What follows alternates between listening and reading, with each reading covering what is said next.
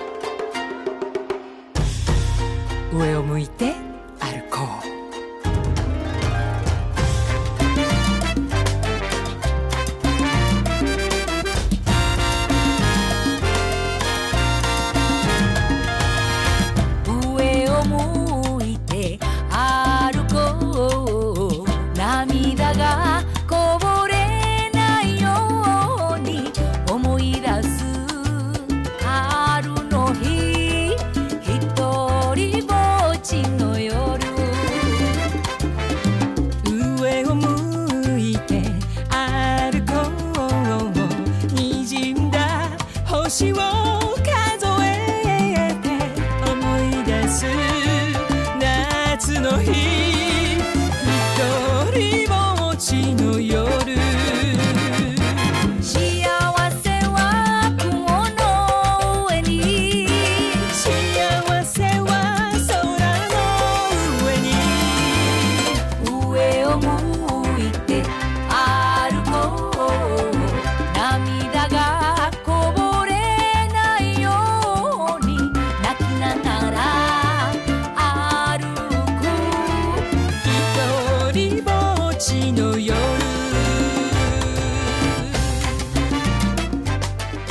Saludos a todos, saludos a todos, bienvenidos a una edición más de tu programa, de mi programa, de nuestro programa Hablando en Plata. Hoy es lunes 9 de octubre del año 2023 y este programa se transmite a través de la cadena del consumidor y la cadena del consumidor le integran las siguientes estaciones.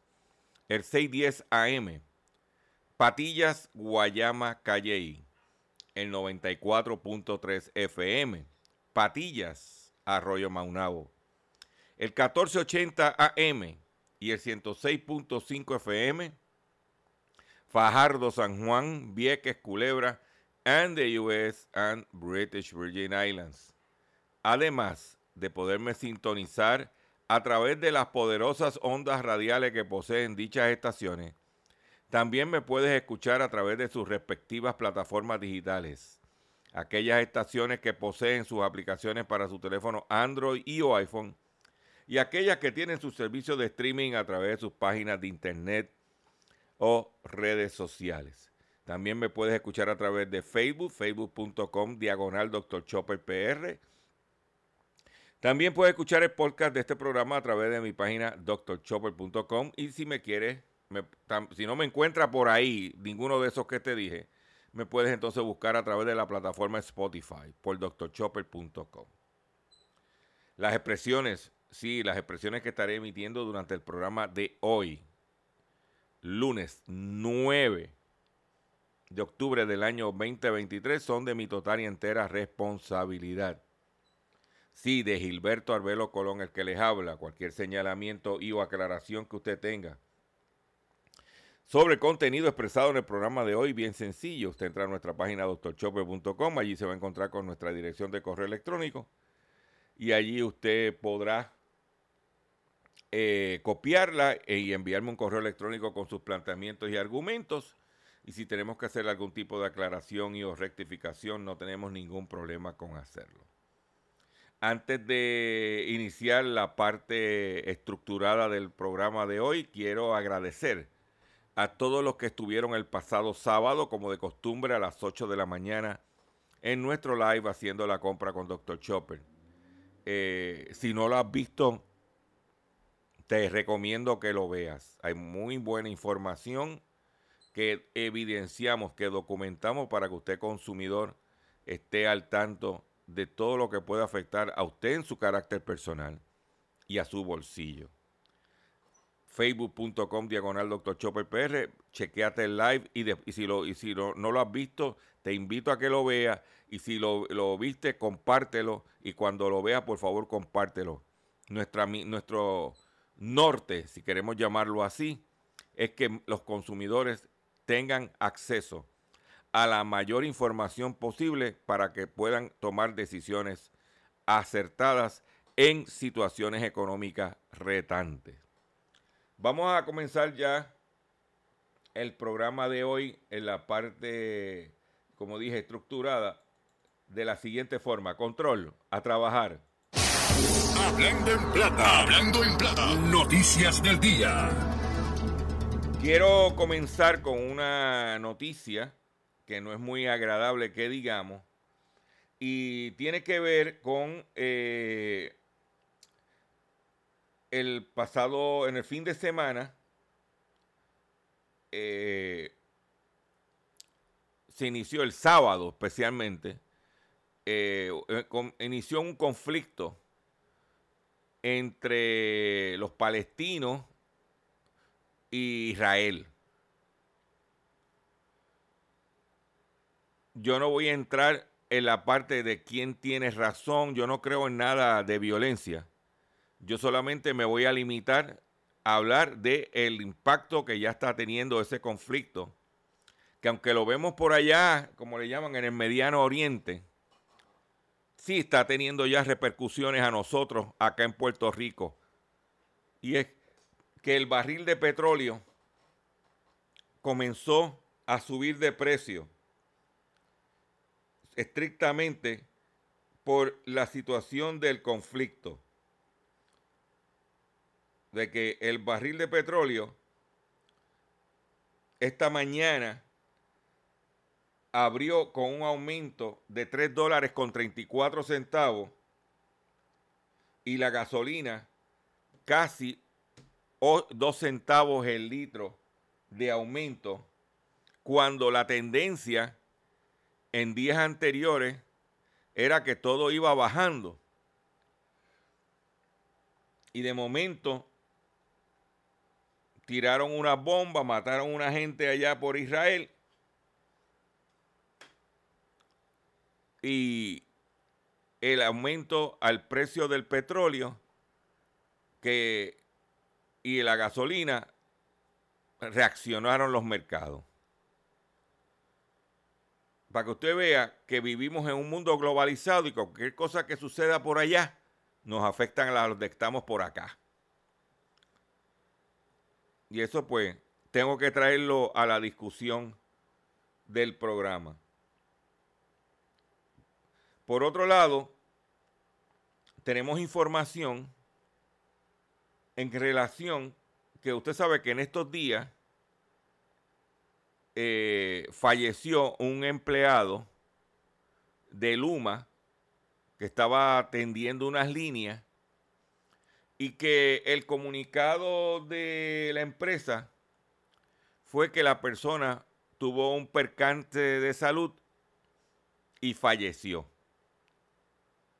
Nosotros no tenemos evidencia de lo contrario, pero fuentes cercanas que tenemos a la empresa preguntaron si eso que dijeron era para evitar que OSHA investigara el accidente.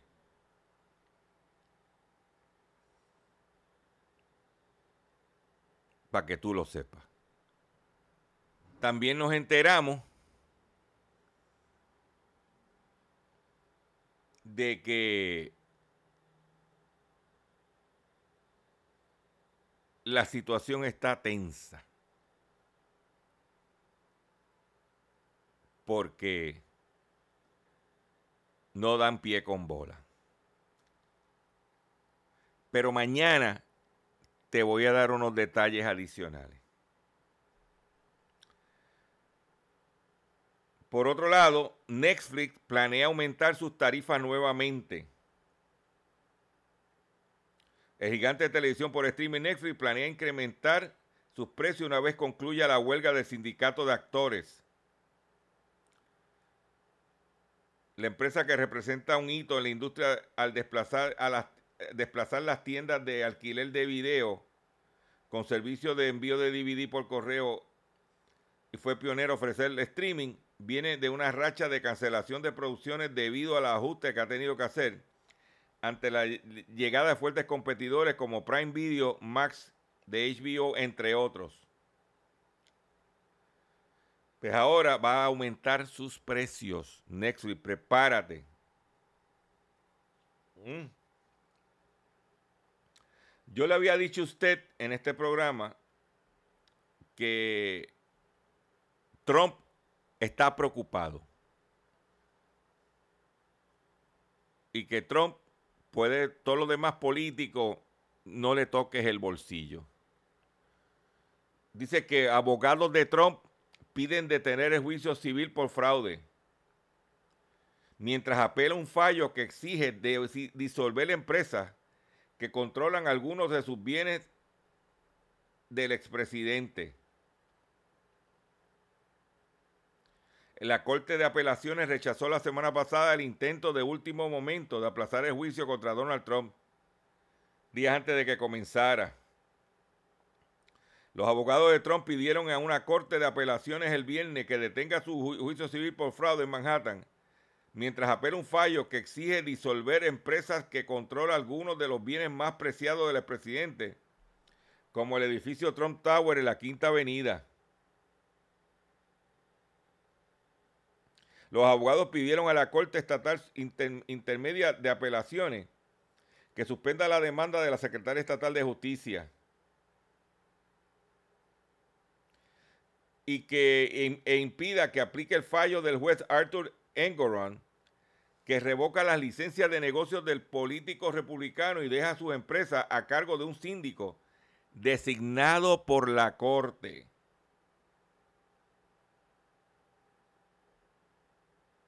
Dice que Engoron evidentemente no comprende la magnitud del caos ocasionado por su decisión escribiendo, escribieron los abogados de, de Trump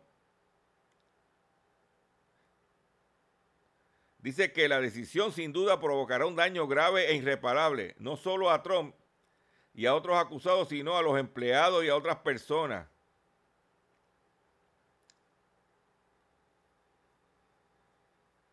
Las empresas están suspendidas en incertidumbre y, ostensiblemente ya no pueden pagarle a sus empleados. eso es lo que tiene a Trump grave.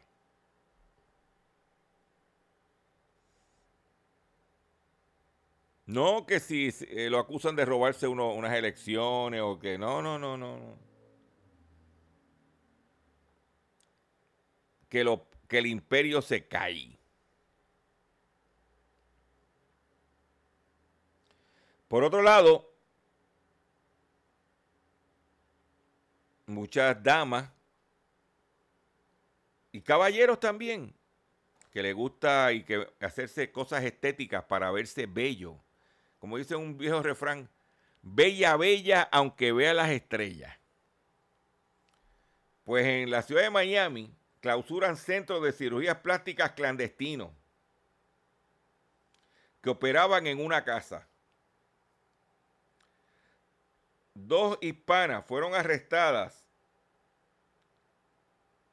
y acusadas de alojar ilegalmente a 17 pacientes en una vivienda en Miami que utilizaban como centro de recuperación de operaciones de cirugía plástica informados este bien las autoridades.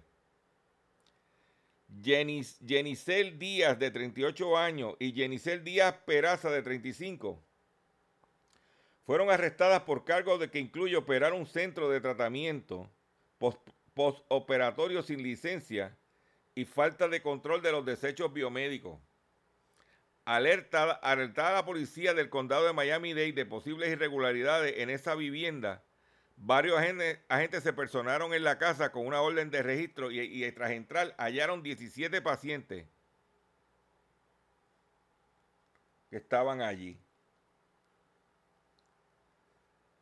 Entrevistados por los agentes, los pacientes dijeron que habían recibido atención personal para bañarse, vestirse, comer y al baño y el mantenimiento de la higiene personal o la ingestión de medicamentos.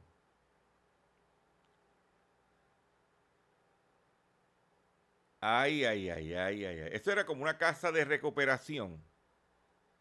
No operaban allí, sino después que te operaban o antes de operarte, tú ibas allí.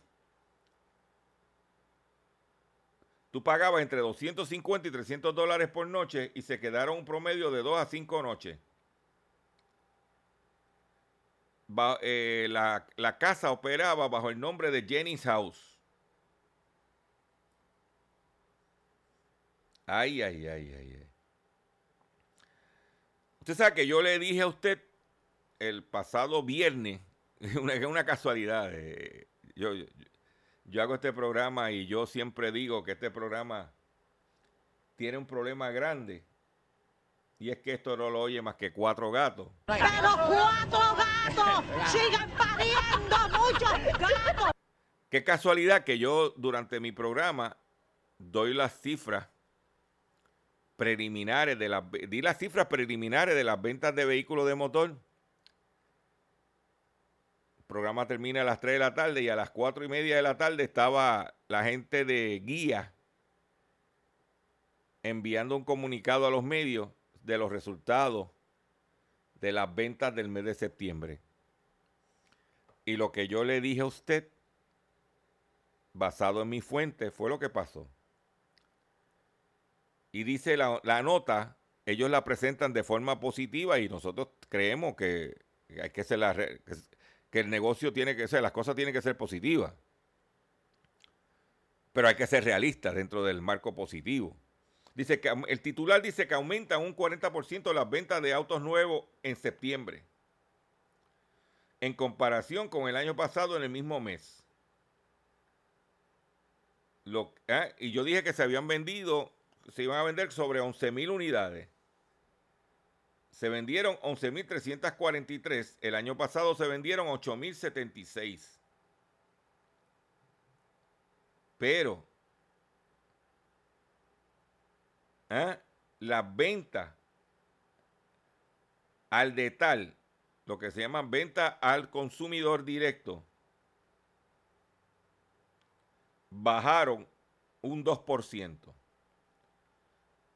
donde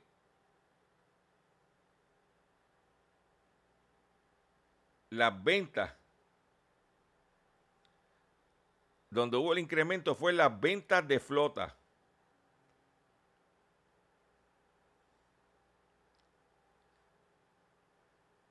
¿Entiendes? Seguimos viendo un patrón de crecimiento en la demanda de autos, auspiciado en gran medida por la recuperación de las ventas de flota empresas de rental.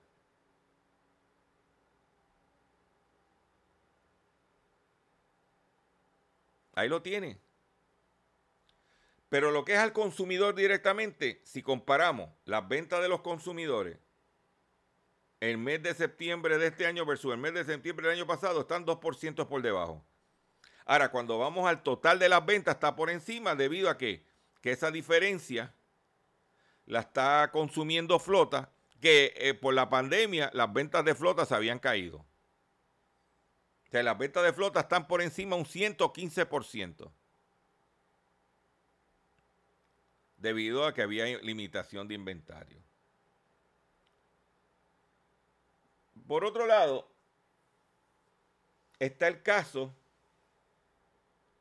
del senador demócrata Bob Meléndez. Dice que es dominicano el latino involucrado en el caso de corrupción de Bob Meléndez. Ahora José Uribe, involucrado en el caso de corrupción del senador Bob Meléndez, es dominicano residente en Union City. ¿Mm? Este es el segundo dominicano que está vinculado a Bob Meléndez en un caso de corrupción, porque en el caso anterior que tuvo, en el 2015, eh, estaba el, doctor Salomón Melguel, que estuvo involucrado. Pero mira qué joyita, porque tú sabes que en esta, en este, en esta situación acusaron a la esposa de Bob Meléndez por el traqueteo. Pero esta señora, que no es ninguna hermanita de la caridad, según las noticias, dice que la mujer de Bob Meléndez mató a un hombre en un accidente, atropelló a una persona en el 2018.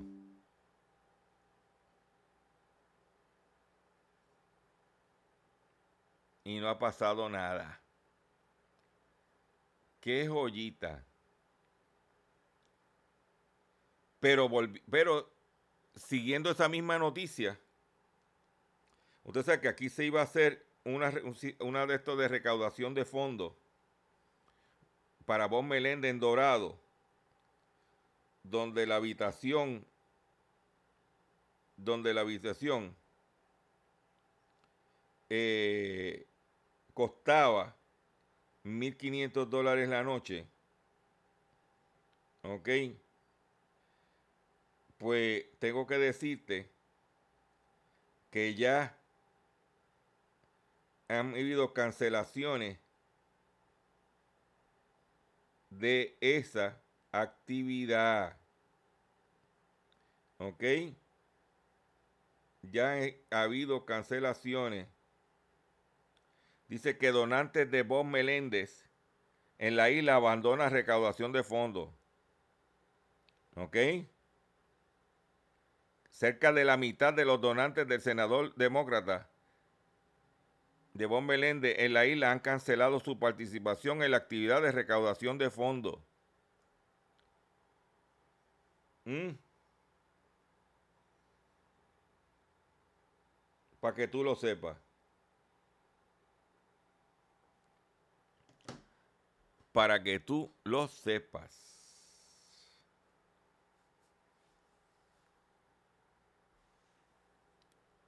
Mire, ¿dónde te vas a, ah? ¿Dónde te vas a enterar?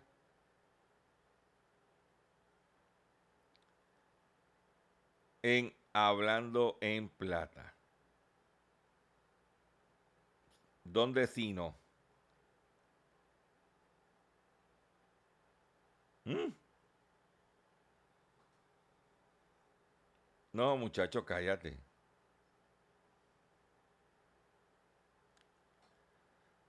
Las empresas de telecomunicaciones dicen que ellos, que la Autoridad de Energía Eléctrica dejó de cobrarle por usar los postes.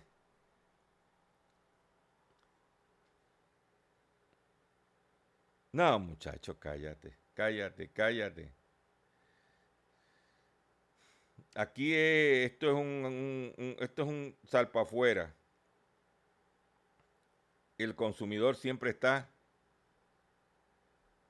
atrás. Atrás, atrás, atrás, atrás, atrás, atrás, atrás. Todo es palo por todos lados. Pero usted votó por esa gente, usted se va a chupar esa gente. Voy a hacer un breve receso para que las estaciones cumplan con sus compromisos comerciales. Cuando venga, vengo con el pescadito del día. Vengo con mucha más información en el único programa dedicado a ti, a tu bolsillo, que es Hablando en Plata. Estás escuchando Hablando.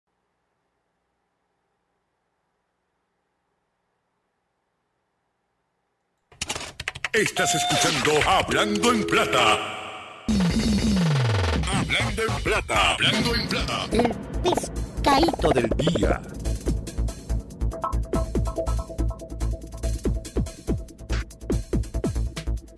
Consumidores, el pescadito de hoy, lunes 9 de octubre del año 2023, es el siguiente. Tú sabes que lo que está de moda entre la juventud y algunos que no son muy jóvenes es eh, la cantante de música pop Taylor Swift, que está arrasando en los conciertos y en, todo lo que ella está haciendo, en sus discos. Eso es el, ese es el fenómeno del momento a nivel de los Estados Unidos y del mundo. Se llama Taylor Swift.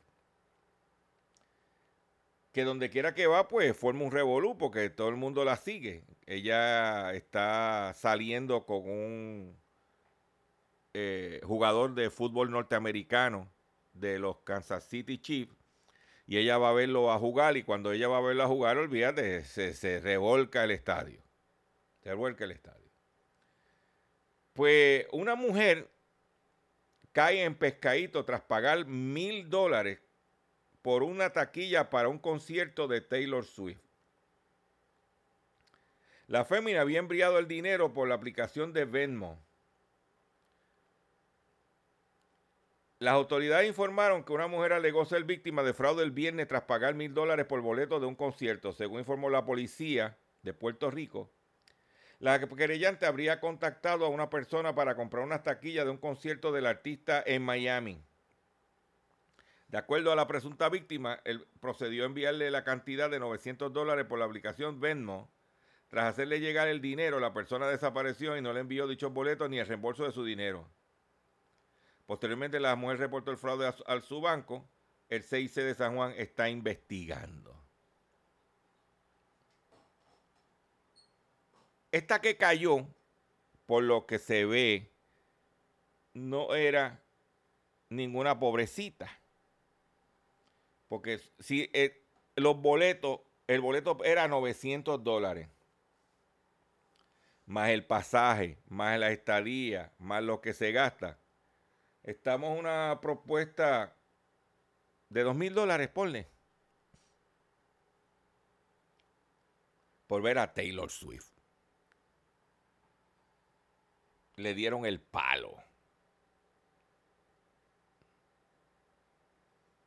La gente aquí no aprende, señores. No aprenden.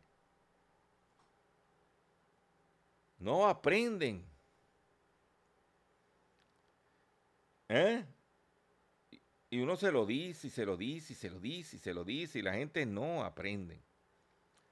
En otra noticia que tengo para compartir con ustedes es la siguiente. En estos días yo mencioné lo que estaba pasando con la empresa que opera el aeropuerto Luis Muñoz, Muñoz Marín de Puerto Rico, empresa Azur, y que estaba invirtiendo dinero, 17 millones de dólares en un aeropuerto en, la República Dominicana, en, Bávaro, que el Tribunal Supremo dijo de la República Dominicana que era ilegal ese aeropuerto. Y que como aquí esa empresa de su pote, de su dinero, no invierte nada. Si hay que ver que fondos federales, que fondos estatales. Esta empresa tiene otros aeropuertos, además de Puerto Rico, tiene en Colombia, pero en México es su, su fuerte. En México, los aeropuertos de México estaban divididos la operación en tres compañías. O sea que los aeropuertos de México habían sido privatizados a través de tres compañías. Esas tres compañías ope- operan los aeropuertos, entre ellas Azur, que opera Luis Muñoz Marín. El gobierno de México en estos años ha ido construyendo varios aeropuertos. Construyó un aeropuerto, el Felipe Ángeles, en la Ciudad de México. Ahora está eh, construyendo dos aeropuertos en la península de Yucatán. Uno en Tulum y otro, no recuerdo dónde es el otro, el nombre. Esos aeropuertos los construyeron las Fuerzas Armadas de México o encargados del ejército de la Fuerza Armada de México lo- construyen, claro, contratando empresas privadas como subcontratistas. Y por ejemplo, en el caso de el aeropuerto de eh, la Ciudad de México, lo opera el, los encargados de operarlo es el, el Ejército de México, las Fuerzas Armadas, y contratan compañías para proveerle servicio. Y se dieron cuenta, en ese proceso se dieron cuenta de que los aeropuertos privatizados, la administración de los aeropuertos privatizados previamente, incluyendo lo de Azur, era un tumbe, era un, gan- gancerismo de, eh, de- esos contratos. Esos contratos que se, le dieron a estas empresas en México, parte de ser eh, contratos leoninos, una de las razones de esos contratos de ser leoninos era que tenían que darle mordida, darle la corrupción, el traqueteo. O sea, parte de los ingresos tenían que darle a ciertas personas del gobierno de México, a nivel tanto eh, federal como estatal, y que eso estaba incluido en el contrato. Al no haber corrupción, al no haber mordida, el gobierno de México se dio cuenta de los contratos y el pasado viernes el gobierno de México determinó que le había ajustado todos los contratos a las empresas. Para que no acusaran al gobierno de México de nacionalizar los aeropuertos y quitarle los contratos a las empresas, el gobierno fue mucho más hábil y dijo, no, no, no, no, yo no te voy a quitar el contrato. Yo solamente te voy a ajustar el mismo a las realidades económicas del país. ¿Qué causó eso? Que las acciones de los grupos aeroportuarios en México se hunden tras el cambio en las tarifas por parte del gobierno. Los concesionarios de los aeropuertos afirman que la Agencia Federal de Aviación ha modificado unilateralmente la estructura tarifaria. Los títulos de los tres principales operadores aeroportuarios de México, Grupo Aeroportuario del Pacífico, GAP, Grupo Aeroportuario del Centro, OMA, y Grupo Aeroportuario del Sureste, ASUR, se hundieron este pasado jueves hasta un 40% en el arranque de la Bolsa Mexicana de Valores. El desplome llevó al parque financiero a interrumpir temporalmente los negocios de estas emisoras para luego reactivarlas. El, bataca- el batacazo para los concesionarios ocurre después de que la Agencia Federal de Aviación Civil modificara la estructura tarifaria de los aeró- aeródromos, pero aún se desconocen los puntos finos de estos cambios en los pagos que deberán pagar los concesionarios. La incertidumbre sobre el sector también arrastró a BMW, que cayó hasta un 4,4%. ¿Ah? Oye de esto, el Grupo Aeroportuario del Pacífico recibió una notificación de la entidad gubernamental informando que ha decidido de forma unilateral y sin previa comunicación con la compañía modificar con, con efecto inmediato las bases de la regulación tarifaria establecida en los contratos de concesión. El grupo se encuentra evaluando el impacto potencial que los cambios a las bases de regulación tarifaria pueden tener en su negocio. Resultados de operación y situación financiera.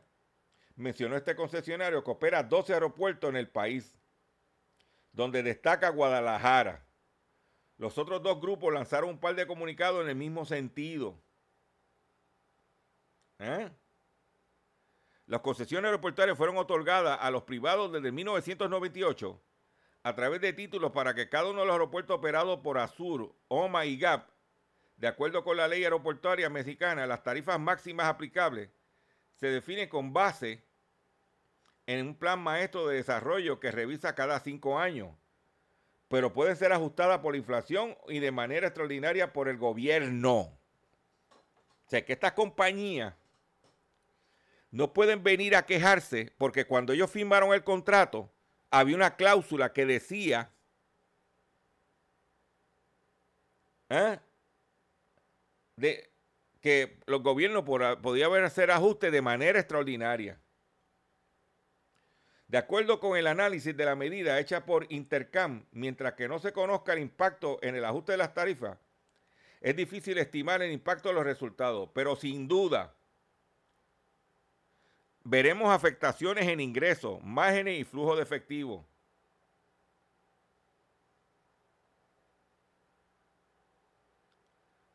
Pero ahora viene la parte, dice, pero ven acá, doctor Chopper. Usted está haciendo un programa de educación, orientación al consumidor. Chévere, pero ¿qué, qué, lo que, ¿qué impacto tiene lo de México con nosotros en Puerto Rico? Ahora es que viene la carne, como yo le digo. Dice que de acuerdo con la, eh, con la, con la financiera, el aeropuerto con menos exposición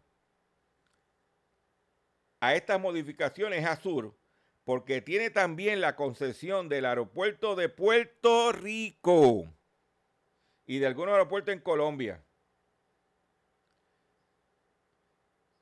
Para Azur, el 72% de sus ingresos provienen de México y de estos 63% son regulados. ¿De qué? ¿Qué va a pasar? Que el 30% de los ingresos vienen de Puerto Rico y par de aeropuertos de Colombia. Una tercera parte. ¿Mm?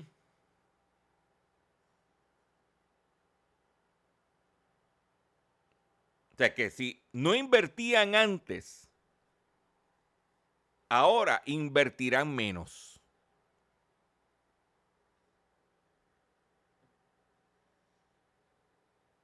¿Mm? Pero vamos a, vamos a echar hacia un lado la parte de los ingresos.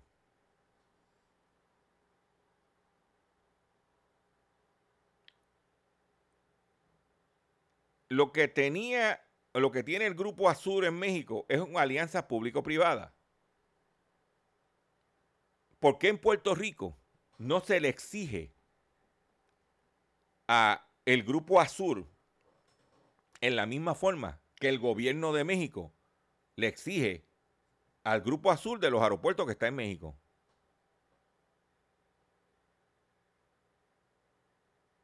Es más, con esta coyuntura, donde están contra la pared, es el momento de que el gobierno de Puerto Rico se siente y le diga, oye, por comelón en México, te ajustaron las tarifas mira a ver qué vas a hacer aquí. Porque para invertir 17 millones en un aeropuerto ilegal en la República Dominicana hay dinero. Para, pero para invertir en el aeropuerto de Luis Muñoz Marín, hacer las cosas como son, hay que esperar por fondos federales.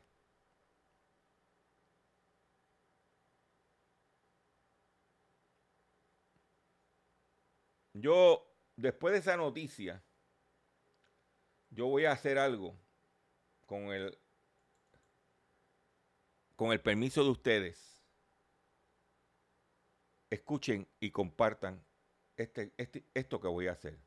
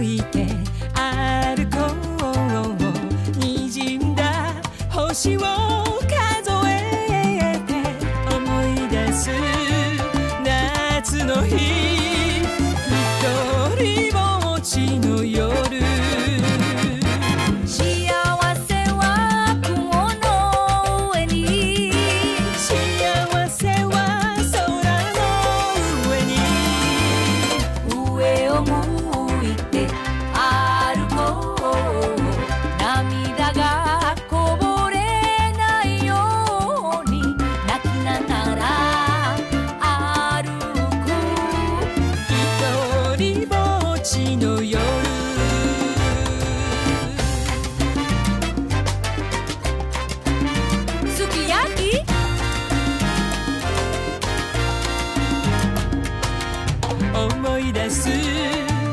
秋の日。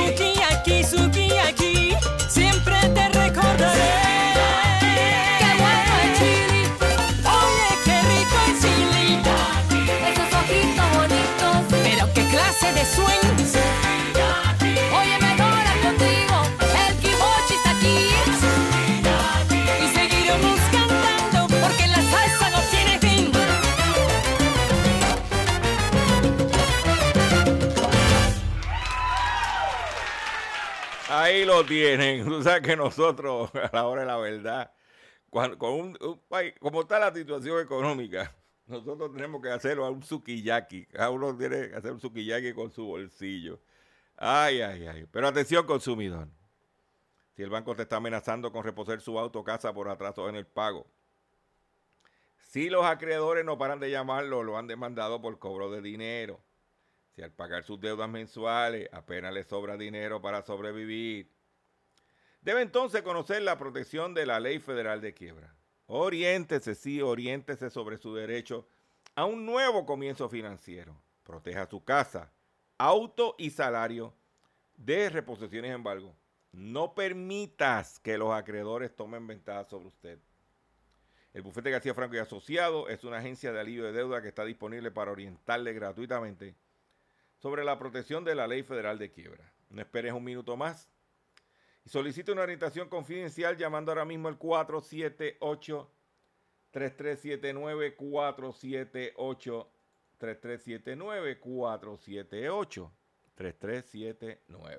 3379 478 3379 478 3379. De seguro hoy cuando llegues a tu casa, la comida estará lista. De seguro tendrás alimento en la alacena para ti y tu familia. Sin embargo, para muchas personas viviendo con VIH-Sida, no es tan seguro tener la alimentación adecuada para sobrellevar su condición. Por eso, estamos seguros de que tu ayuda será una realidad. Organiza hoy un recogido de alimentos y comunícate con Bill's Kitchen al 787-754-6525. Con muchos granitos, llenamos el caldero. Continuamos en nuestro programa Hablando en Plata. La National Highway Traffic Safety Administration, que es el ente que regula los vehículos, la seguridad de los vehículos de motor, que está debajo del Departamento de Transportación Federal de los Estados Unidos, emitió unos boletines de recogido de vehículos de motor. Está diciendo que si usted tiene una pickup RAM de los años 2022 y 2023, 1500. O una RAM 3, 2500, 2022 al 2024. Y una RAM 3500, 2022 a 2023. y 20 Tiene un problema con la cámara en reversa que no sale nada. El número de recogido es el 23V654. Y esto es lo que está anunciando esta campaña de recogido de seguridad. Por otro lado, en otra situación, estoy buscando aquí, es básicamente esta semana los boletines que emitieron fueron, es- fueron eso. Porque el otro ah, de Mercedes-Benz, el A220 del 2022, el AMG Class eh, 35 2022 y el GLA 250, eh, porque las luces de- de frente, los focos del frente, fueron ajustados incorrectamente. Esas son las campañas que hay según el boletín que emite la National Highway. Nosotros estamos suscritos y recibimos eh, esa información. Quiero decirles también que ya el correo de los Estados Unidos está anunciando eh, que va a haber un aumento en los sellos. Dice aquí que se contemplan un aumento de los sellos comenzando en enero. En el mes de enero, los sellos, el Forever Stamp estaría aumentando dos centavos adicionales. ¿Ok? De 66 centavos a 68 centavos. Eso es lo que se está hablando. El aumento entraría en efecto en enero 21 del próximo año 2024. ¿Ok?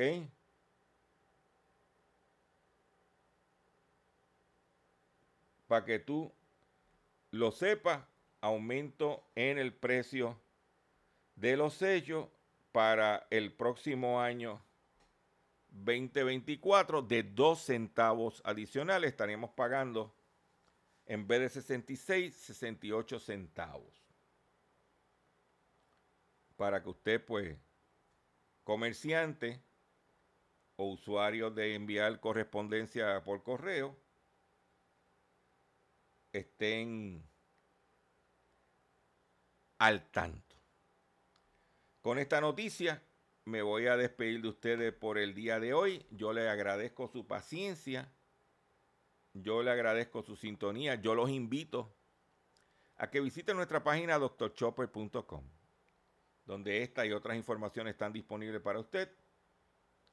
También los invito a que acceda a nuestras redes sociales, Facebook, YouTube y X,